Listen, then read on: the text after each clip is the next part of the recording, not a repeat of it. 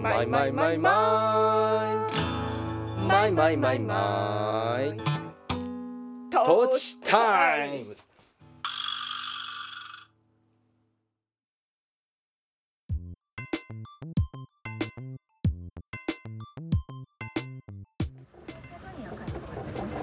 山梨県上野原市在住の音楽家小田康生と野菜農家小田智美の2人が身近な話題を皮切りに仲間夫婦喧嘩交じりで語り合うポッドキャストそれが「トーチタイムズ」第101回目。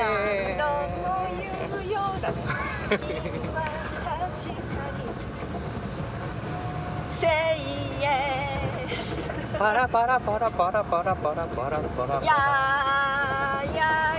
長いな。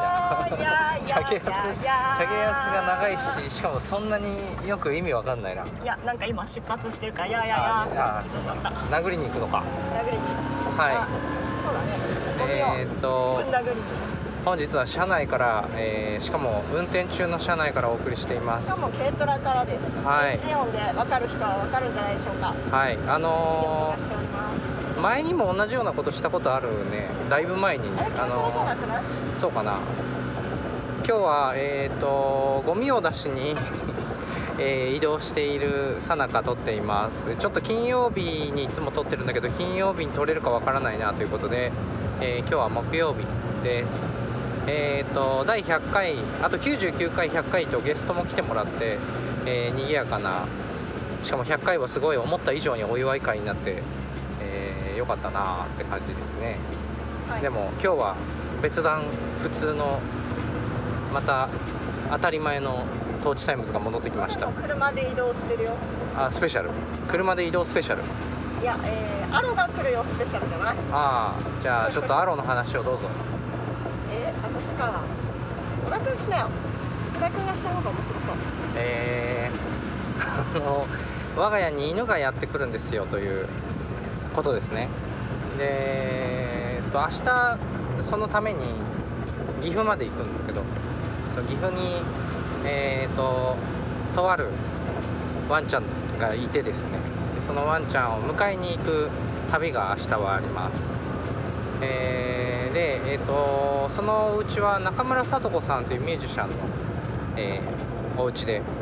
で中村さんは実はあの僕があのというかまあここでも何回も多分話してるようなおなじみの、えー上之助空五郎君のお姉ちゃバロンんでもバロン中澤旧だよね EX はあれだね脱退した人だね。バロン中澤はチームじゃないからじゃあ EX じゃないのかまああとは AKA とかもあるよね。あ AKA だ。AK 別名みたいなね。AKA だ別まあ別名でもないか。Q だね。Q Q バロン君あののお姉ちゃんであり、えーミュージシャンの、えー中村聡子さんのお家に生まれた犬を迎えに行く旅が、えー明日に迫っていてですね。でそれでに伴ってうちの中の、えー部屋をちょっとその子犬ちゃんが、えーうろうろできるような状態にする作業をしてそれで出たゴミなどを今捨てに行くところという感じまあですね。別に不要品なだけでゴミではないんだけどまあ。あもう5ちょっと我が家ではちょっ5と、年近く抱えきれ使わなかったものだからういいかっていうことにしてん、そうだね。広く部屋を広く使えるようにしました、ほいでえっとまあそう今日はなのでそれに付随したことをしているようなんだけどでしかもその中村さんあのーのお家のそのワンちゃんの、えーお父さんまあ産んだお母さんのがいるお家なんだけどお父さんとなった犬がいるのはなんとミュージシャンの、えージャージャー。ジャージャーバンド私の下は音楽祭とかをねそうだね。ジャージャーのお家で飼っている、えーワンちゃんがお父さんというですねそう、えー大家族です。そう。で5匹生まれた犬のうちの1匹を、えー我が家に、えー譲っていただくことになり6匹6匹か。6匹6兄弟のうちの1人が、えー我が家に迎えられるというそう、えーなんかジャージャンちとも中村聡子さんちとも家族になるようで嬉しいね。なんか不思議な親戚だね。ね。なんか不思議な感じがするね。えーそんな中であの実は先月1回あの一度行ったんだよね岐阜までね。お母さん犬のマルコに顔を顔見せに。弾丸でね。そうあい日帰りだった朝か行って夜帰ってきたね。早朝,、うん、早朝というかもうほぼ夜中か。そうだね。いや違う早朝だ。4時割と、うん、割と日は昇り出してたよね。でそう一日で来てで川で遊んだりもしてで帰ってきたんだけど今回はついにお迎えをしに行くという、えうん、ーもうあのそう。で名前があ3年前からほぼ3年前から2羽がうちの娘が小児の2羽がね。うん、犬か弟か妹くれって ずっとリクエストしてて犬か弟か妹だよ絶対だよみたいな感じでうあの叩きつけてきててそうかーってそんなになんか小さいものをめでたいのかと思ってであのインスタで子犬が生まれたっていうのを見てどうする？もらう？って言ったらもう即即決でねんうん。もらえるみたいになって決まったアロです。アロっていう名前も2羽がなんかの国語かな？授業中にずっと考えて1時 ,1 時間あ授業1コマの枠の中でピンとアロだってひらめいた名前らしくてあああいうえおの「あ」にラリルレロの「ロ」だね。でも今あの中村家ではあだ名がマロちゃん眉毛がそうなんか眉毛ができてきたから。雅な眉毛が生えてるっていう。だからマロマロちゃんからアロちゃんになるっていう、偶然ね。うそんなわけで。ん、メスメスです。はい。無事に迎えられるとまあいいなと思うんだけど。そうだまね、あでちょっとそのあの小田君から「アロのこと語りなよ」って言われて「えー」って言ったのはお俺はあのペットを飼うのもともとね体験したことがなくてそもそも。うん、ペット恐怖症だよね。恐怖症っていうかなんか普通にあの飼ってる人たちがなんだろう病気だったりあと死んじゃうとかいろいろでさこうなんかこうねたくさん揺さぶられまくっってるわけでだからなんか普通に家族1人増えるのと全く変わらないよなって思うとなんか気軽にそんな迎え入れていいもんかなっていうので結構反対してた猫も犬もだから3年もかかったいらんって言って。ロボットの犬が来てみたり。あそうだね。いろいろ小田君なりに工夫を凝らしたんだけどどれも歯が立たなかったね。そう。結果的にね。まああのーもうもう覚悟は決めたけどただなんだろう録音の時泣かれたりとかしたら俺どうするか分かんないよ。うん外出せばいいじゃん。あうるせえってね。全然いいよ。犬なんだから でも外で吠えるでしょ。えだから遠くにねどっか英子さんちのスープあたりあーそうご近所結構ワンちゃん多いよねうちは。多いし、うん。ね。大丈夫よ。なんとかなるのよ。子供だってなんとかなってるんだから。犬なんかもっと大丈夫よ。まあね。そう。だからなんとかきっとなるんだろうなと思っています。はい。はい。以上。以上だね、はい。まあ、じゃあだから部屋が一部屋すっきりしたあのなんだろうな爽快感とそうだね。あとはだんだん涼しくなってきたね。今日すごい暑くて。ああね。暑くてなんか今日はちょっと暑いね。うん、我慢しながら片付けてたけど。うん。でもそう全体的に今楽になってきました。あーなんかこう割とたまに涼しくなってもさ信じられねえやって思ってたの。いやいやいや嘘だろ。秋こんまだ来ないだろうと思ったけどいよいよ来たね。秋が。来てるね。ついに急に来た。しねかなりガクッと秋になった感じだね。うん。もう今最近グラデーションがその春とか秋があ短いんだよね。あそうだね。ちょっと苛烈だしね。いやでも俺はまあ秋が好きだからね。この短い秋の空気を楽しむよこの過酷な夏を乗り切ると秋が本当にありがたい、そうだね。うん、てかなんか桁違いだった。うん。なんか夏の良さもさなんか薄れた感じしない？あんまり暑いとさ。これはちょっとやりすぎだよね。ねそうそう。なんか海が海が閑散としちゃってたっていうか海の家とか。あもうだから遊べない暑さっていうのは、はいはい。なんか夏っていうよりなんていうんだろうな。ただの違う季節だよね。ーただの暑だよそんな暑だ。の、暑だしなんていうんだろう。もう異常気象のうんだってねプールとかもあんまりた気温高いと入れないんでしょ。うね。うん湯だっちゃうから。人間がアップデートをするべきなのかそれれともなんかこういやいやってこううん元に戻らないと思うんだよな。どうしまあたらいいんだろう、ね。でも実際さなんか今年も夏の間にさいろんな人がツイッターとかでこう上げてて一緒に驚いたけどその昭和の頃の文学作品とかの文章の中に「今日は20何度だってよ暑いわね」みたいな会話が書いてあるみたいなさ。だからなんかあの、あのー人間のもう夏の暑さの感覚みたいなものはすでにおかしくなっててだからなんかまでついてこれたと思うそうよ徐々に進化って多分してるんだろうね。あとはあれを着るしかないね。超空調服をね。なんか来年これ以上だったら私どうなってるかなうんねでもほん本当にあの空調服がさなんか今後もうちょっとカジュアルなものに落ち込んでいくんじゃないかみたいなさうん。ねき俺は予測をしたいんだけど。ねそう。なんかこうもうもうこれ着ちゃえばよくないみたいな感じでおしゃれな服として認められてったりとか。なんかさその私だってほら去年から空調服着ててさ、はいはい。急なアップデートでおお便利ってこれで仕事ができるってなってるけどうん。普段使いにそれがなるとなんかまた別な悲しみがあるよ。まあね。でもなんかそうなっていくものなんじゃないかなって思うんだよね。さなんか作業服も囚人服も軍服も全部最終的にはファッションになっていくから。いやでもそれはなんていうのかな。まあいいか。なんか私はちょっとこうなんだ移行期間というか 乗りいやあるだろうのがないと。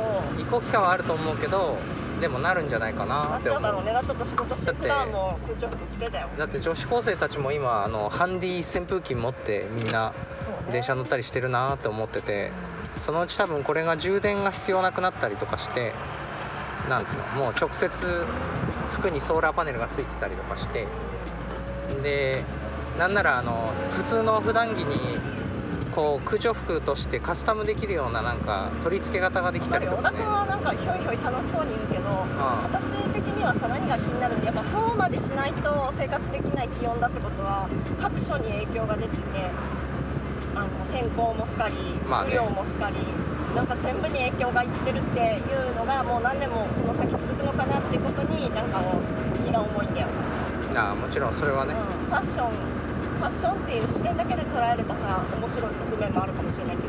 うん。いやいやいや全部にだよ。全部に影響出るんだよ。もうあの風が吹けばおケアが的なことがさうん全部で起こると思うと嫌だなーって。考え 考え尽くせないなと思って。そうね。でもなんか俺からしたらだから言ってたじゃんって夏嫌だって言ってたじゃんって。あこれ夏じゃないって話したじゃん。そうだけどほらもっと暑くなってきたじゃんって。異常気象だってなんか嫌だって。前から言ってたじゃんただの夏がいいよ。ただの夏が戻ってきたらもうそれは万々歳だけどそうならないのかな。寂しいな夏好きだなって。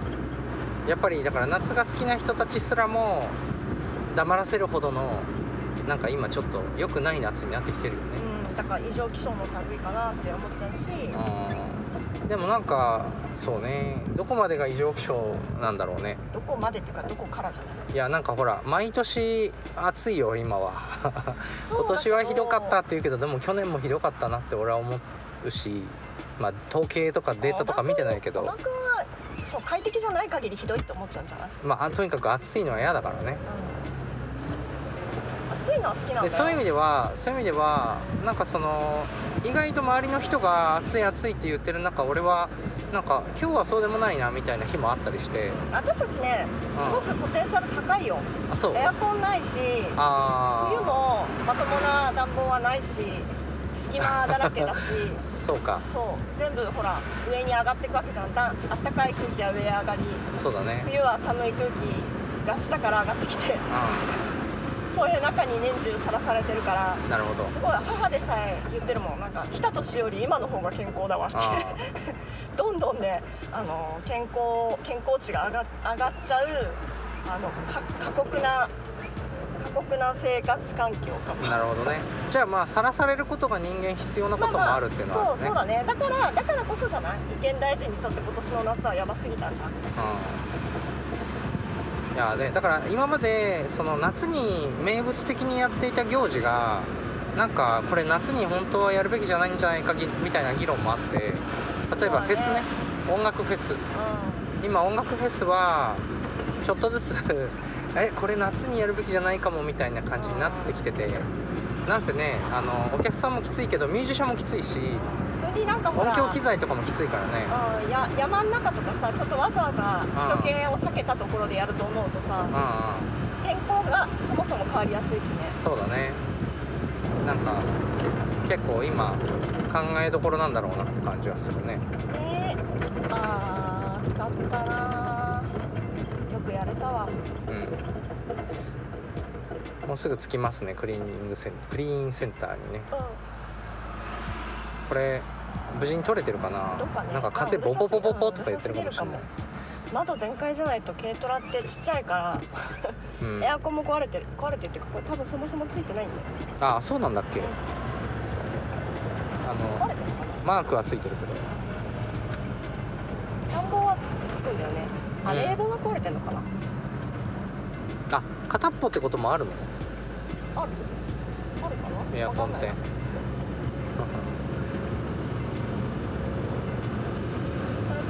わかんないなんか他の話題が見つからない。そうだとりねあえず明日を明日と明後日をこう無事に乗り切りたいっていう。あでそれでいて仕事もきちんとこなしたいっていう。なんか今てんこ盛り感が。あうん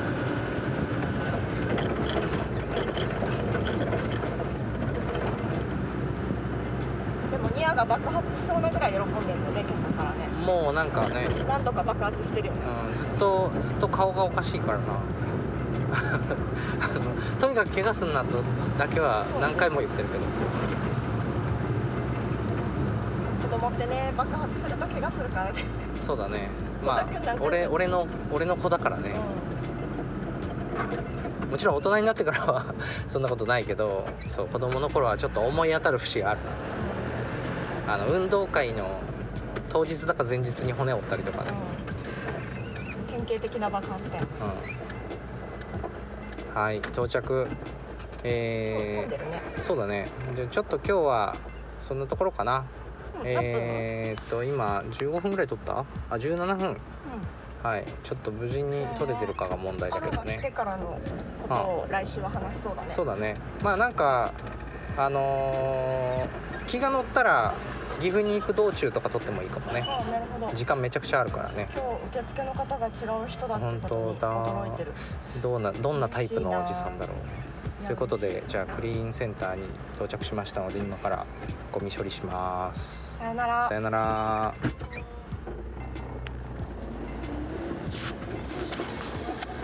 こんにちは。お願いします。えーっと。Touchdown!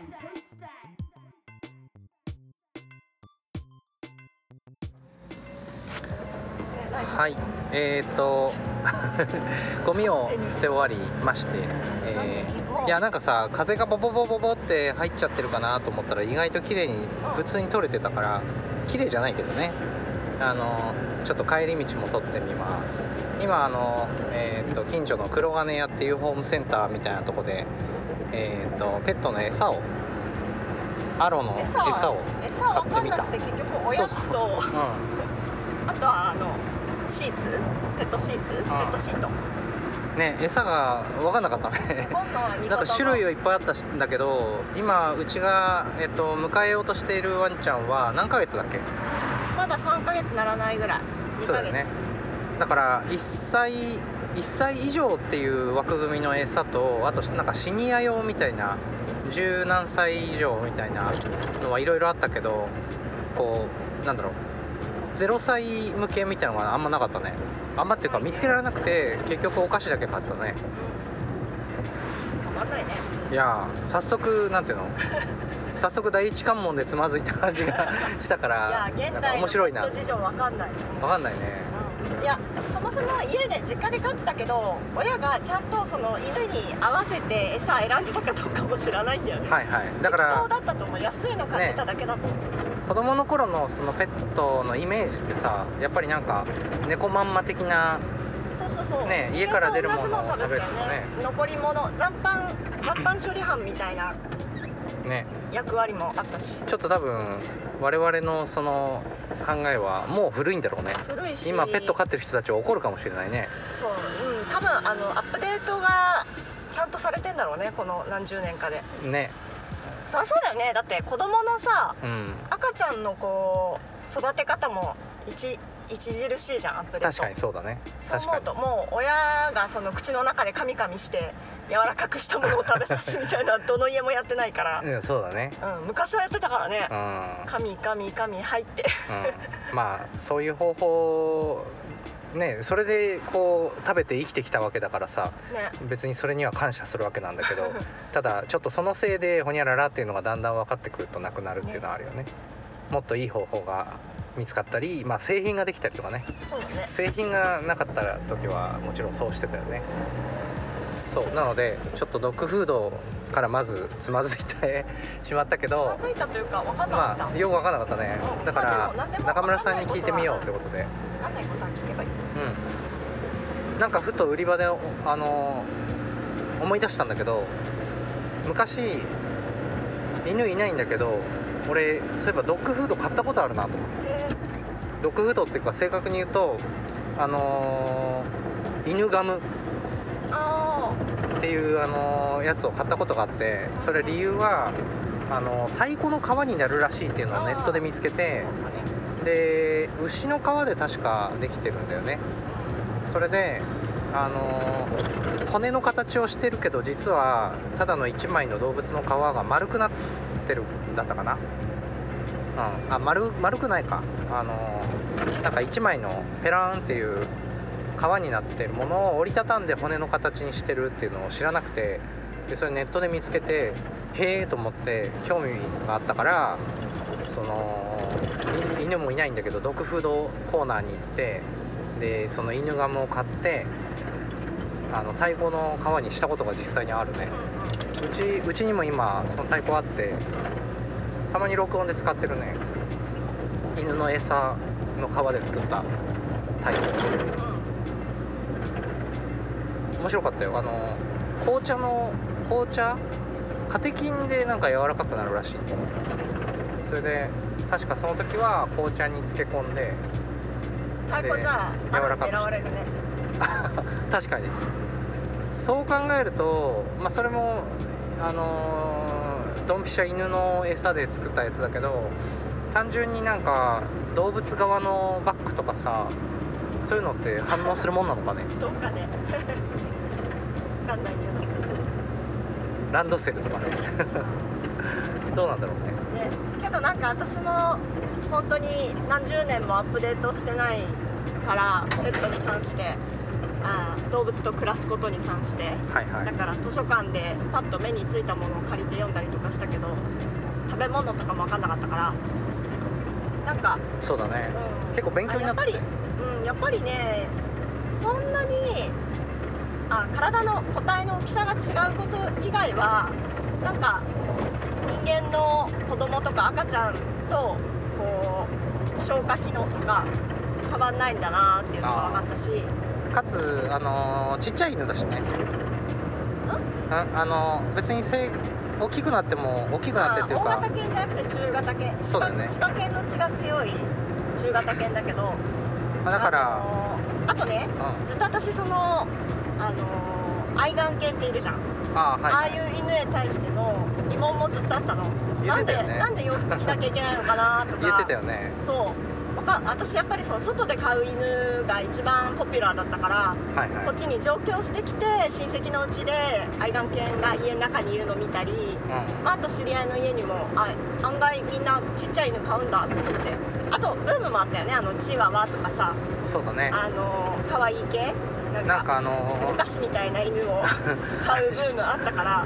ー足足の骨とかポキャって折れそうだよねって言ってたよね前ね。あーそれはねまた別な犬種だ。あなんか海外のやつとかもいろいろ入ってきてるしとにかくバリエーションすごいじゃん。ーそうだね。でその服着せるってことがずっと分かんなかったけどうんそれに関しては私がそのたまたま手に取った図書館の本にはあのーズバリねうん。あの着せても構わないけどもうすでに犬って犬っていうのは動物っていうのは毛皮を1枚着てますって。そうだね。だから着せたいと思った時はあなたもニット帽をかぶってくださいって書いてあった。でニット帽を脱ぎたいなって思ったらそのペットに着せてるものも脱がせてあげてくださいって。あだから要するに体感そのくらいのあ一緒に体感すればそそののくらいの分かると、あの何？保温性がある。あそう髪の毛。私たちは毛で覆われてるのは髪の毛頭ぐらいじゃん？あそうだねだからまあ頭頭の部分にニット帽をかぶってみればああ。の同じぐらいの感覚になるよっていうふうに書いてあって、あなるほどね。うん、だからやっぱり服やたらめったら着せなくていいんだって、まあ、そそれを読んでる限りはね。でもずっと家の中にいるような、ね、ペットは別に不快じゃないじゃん。私らだってクーラー効いた部屋ならニット帽かぶってられるじゃん。まあねなるほどねと思ったしなんか、まあ、他にもねその犬種によって毛が異常に少ないから寒いんだとかいろいろあるのかもしれないけど。うん。でも疑問ってずっとあったんだよねなんか。まあそう疑問っていうかなんか疑念みたいな感じだね。うなんでかなって。その話前もしてたな。と思ってそうそう。あしてたのうん、あのまあここでトーチタイムズではしてないかもしれないけどなんかその猫っかわがいっていう言葉あるけどまあなんていうの？犬も子供もさなんかそうそうそうそう余計なことはしない方がいいんじゃねえかみたいなのは 思うよね。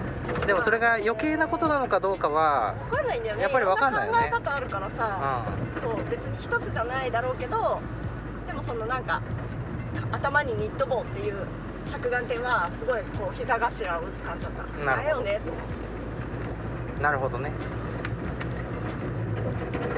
そう食べ物のこともねなんかああなるほどなってなんかその体が許容できるこう塩分だったり糖分とか脂質とかなんかそのやっぱ人間と同じものを食べちゃうとちょっと簡単にオーバーしちゃうってことだよね。で人間ですらさコントロールできてないからね。うん。多分栄養過多だよね。今人間の食も。うんそうだね。栄 なるほどな。まあまあなんかカロリー的にも過多だしね、まあいいんだなんかねその口うるさい本かなって。最近のそういうペット本って口うるさいのかなと思って どうかなって手に取ったらわりわりかしこう子育て本みたいに「はいはいそうだよね」っていうことの方が多くて。あああなんか勉強勉強っていうか知ってみてよかったと思ったけど。あうん。子育て本とかもさ全然口うるさくないじゃん病院は本当熱が出てぐったりしてる時だけでいいですって。熱が熱があっても子供は熱が上がりやすいですって。その子供ってあ赤ちゃんっていうものの生生生態系を分かった上でこう判断してくれてるからさもう熱あったらすぐ病院行ってください。何でも病院ですとは書いてないじゃん。そうだね、うん。なんかそれもさある種成熟した状態で俺たちはなんかそういうものを迎えられたんじゃないかなって気もしててもっとなんか厳しかったりもっとなんだろう過激な過激っていうかもっと極端なことがたくさん書いてある本とかもかつてはあったんじゃないかな。まあ、そういうのを経てだろうね。そう。だからなんそれでそこかまでしなくていいって分かったんだうん。なんか根拠がなかったりとかうん。心配が先行しちゃってたりとかした時代をちょっと経て今はなんか少しなんだろうなうん。正しい怖がり方みたいなものが分かってきてるものなのかな、ねそれはペットもそうなのかもしれないよね。うん。借りた本で一番私が胸を打たれた言葉はう 本当に犬の生涯っていうのは15年前後せいぜい15年前後ですって。だからその中でこう好きな食べ物をできるだけ食べさせてあげたり楽しい思いをさせてあげることの方を優先したしたいしてあげたいものですみたいな。あ確かにと思って こっちはね何十年生きるか分かんなくてさ、その間に何でも好きなことやっていけばいいけどあの人間と暮らすってことは自分で好きな時にどこかを走り回るとかさーうん。好きな時に何かに噛みつくとかさ食らいつくとかそういう機会を全部こう人間任せにするってことだからさ、うんそうだね。うん、だからそれってもうすでにとても不自由だねって。それはもう最初から分か分かってることだけどうん。だよなって思うとその15年がどれくらい充実するかにこうなんていうのかな。注力した方がなんかお互いのお互いにとっていいっていうのはそうだよね、うん、なんかその小さいところにを見るんじゃなくて大きく見ると何がこう喜ばしくて何が幸せかっていうのがねなんかあそうかってことあるよね。ねなんかなんかあんなに元気だからさうん。ずっと一緒にいれそうになるけどさ本当に寿命というかその長さがあるよね。なんか同じではないんだけどなんかちょっといついつかな？なんかちょっと前に高吉さんがこの「トーチタイムズ」の中でも言ってたけどあのー子供がどうせ18ぐらいでもう家から巣立っていくんだからなんかその間を楽しくいい時間とか楽しく過ごせたりとかお互いに心地よかったりとかなんかそういうことを大事にしたいっていう話をちょっと思い出す感じはする。トーチタイムズでした？そのしてないか。トーチタイムズでしたわけプじゃない。ライベートじゃない？あプライベートでしたかもしれないね。うん私だから子供のしつけとかあんま考えたくなくてそうね。逐一だからガミガミ言うのが苦手で。うん、なんかそのことがそのことが今後のためでもあるけどもけどもってのあるよね。そうそうそう。うなんか細かいしつけは多分土台さえしっかりしてればん、うん、もうしなくていいんだろうなって思ってて。これはもうあの頭ごなしにそう思っててそういう教育を見たとか教育本に影響を受けたとかじゃなくていや土台じゃないってなんかいやだこれからなんかはこれは自分を傷つけてしまうんだとかあ人を人のことも傷つけるかもしれないんだとかなんか根本だけ分かってればあとはもういいかな。うん、なんかその考えが多分根本にあるからこそさっき言ってたことになんかこうなんだろうシンパシーを感じたのかもね。どうかな。まあほら小さいものとか喋れないものに関して言っちゃうその赤ちゃんみたいなものに対してはさうん。全部こっちがやってあげなきゃいけないのかなってなりがちじゃん、なあうん。でも向こうに選ばせてあげようっていうのはなんかすごく本当だねっていや本当そうだね。そう思うよ。なんかやっぱりどっかでそのまあその死んじゃうとか病気するが悲しいんじゃないかなみたいなのもあるけど単純になんか動物を飼うってことがなんかなんだろうね。俺はなんかそれを娯楽的に簡単にやっていいかなみたいなことをやっぱ考えちゃってたからなんかその動物はそれ望んでるのかなとかさねまあ、なんか全然考える必要ないいことを考えてるなと思うんだけどうんなんかそこだから多分実際に飼ってる人たちはもっとなんかそういう手前の考えじゃない乗り越えたところまでいろいろあるんだと思うんだけどなんかねそう俺魚釣りでさえ考えちゃうからね。あ のなんだろう。釣る釣るために放流して釣られる魚超怖いんじゃないかなとかさ。なんかすごい考えちゃう。でもねあのーまあ徐々に多分お互いにウィンウィンな関係になっていければいいんじゃねえかなとは思うからなんか楽しんでほしいね、そうだね。うん、私たちの彼女にも、私たちのうこのおかしな おかし何面白おかしな毎日を一緒に楽しんで。ん、そうね。よし。よし。ということでじゃあ帰帰り道も撮ってみました、はい。では、えーまた。さようなら。はーい。さよなら